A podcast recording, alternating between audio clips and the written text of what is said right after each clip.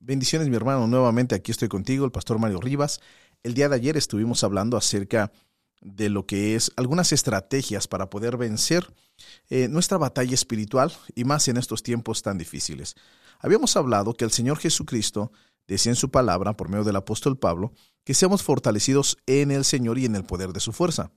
Hablamos de algunas estrategias y algunas cosas que teníamos que enfatizar eh, de una forma muy especial estas estrategias eran que deberíamos de estar nosotros vestidos con armadura de Dios.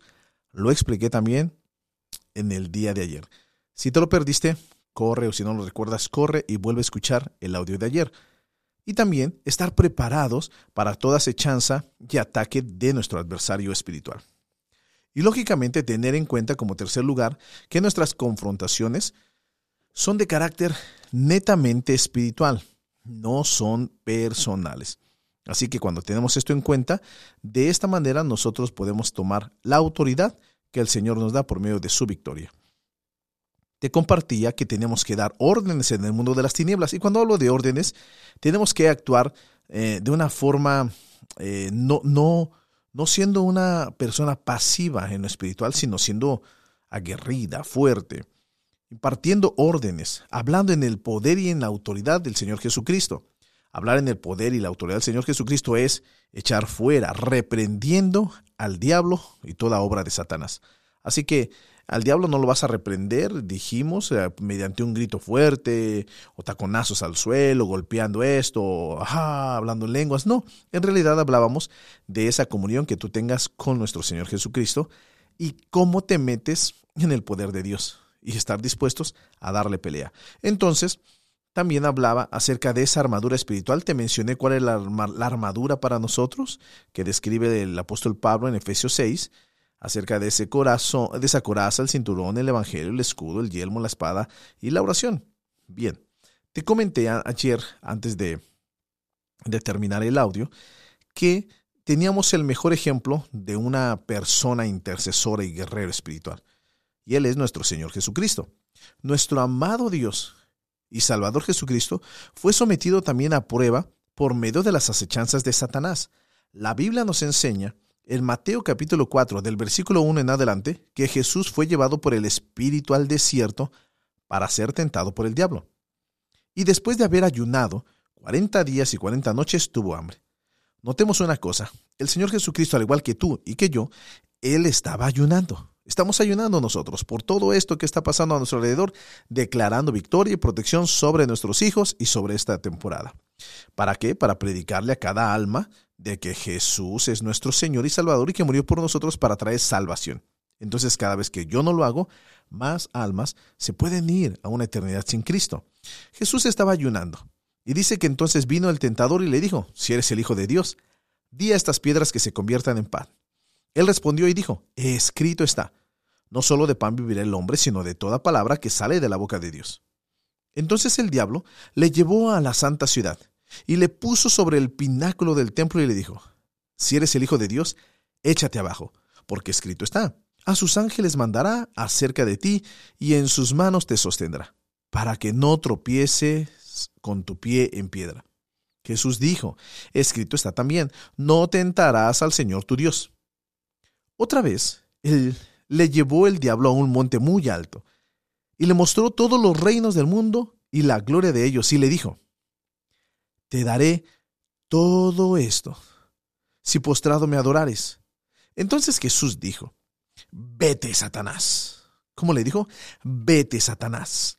Porque escrito está, al Señor tu Dios adorarás, y a Él solo servirás. El diablo entonces le dejó, y ahí vinieron ángeles y le servían. Fíjate bien, el ser cristianos, discípulos comprometidos a enfrentar ataques en el mundo de las tinieblas, bien sea bajo la tentación, incluso con influencia en pensamientos y todo, es algo que va a venir. Eh, piénsalo de esta manera, van a venir tentaciones ah, por medio de, pensamientos y cosas que vengan. Eso es cierto. Pero en este punto es donde debemos de entender muy bien la necesidad de nosotros de permanecer de la mano de nuestro Señor Jesucristo. Mira, observa bien al propio Señor Jesús, cómo enfrentó Él toda esta situación en esos momentos difíciles. Justo cuando estaba él en la intimidad con Dios. ¿Te das cuenta? Él estaba ayunando, él estaba orando al Padre, él tenía intimidad en ese momento. Entonces, el, adversario lo tentó con fatiga, con hambre y con poder. Mira, había tanto, tanto material eh, eh, para poderle tentar a Jesús porque lógicamente él estaba ayunando.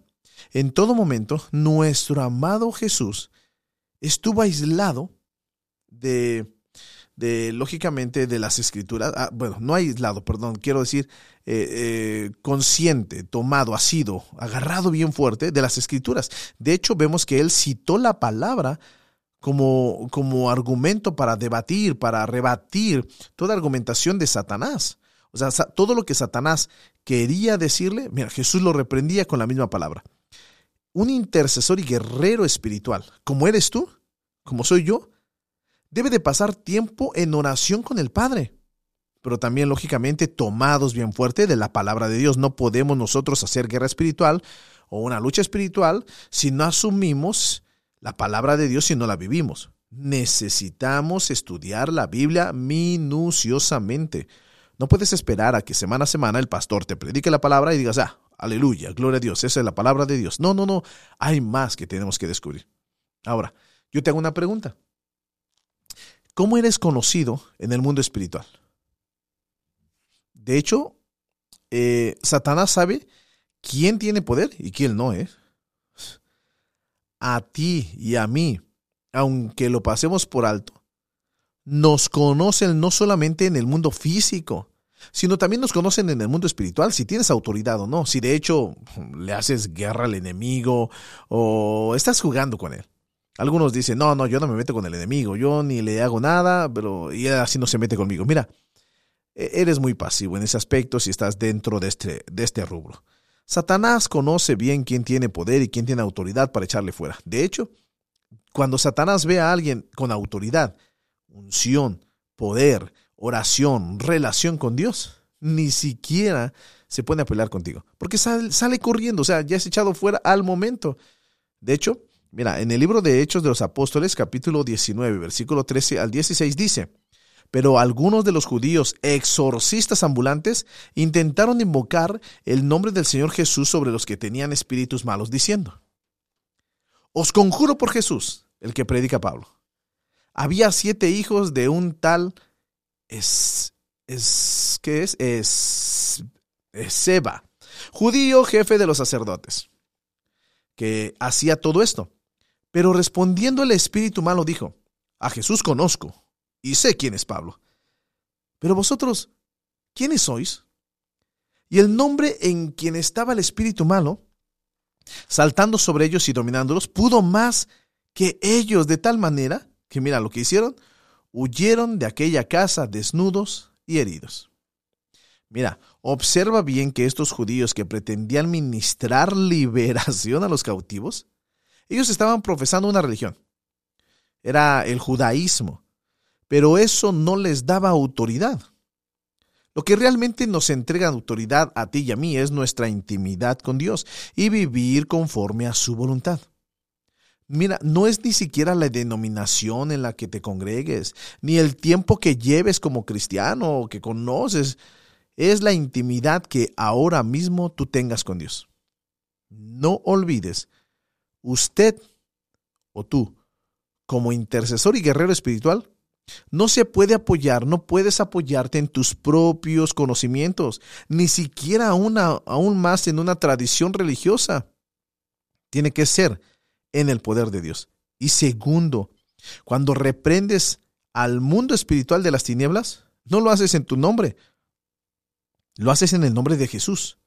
No, no en el nuestro. Tercera cosa, nos protegemos con toda armadura de Dios y libramos las batallas con el Espíritu, con la espada del Espíritu, que es la palabra de Dios, es tan fuerte y tan necesaria.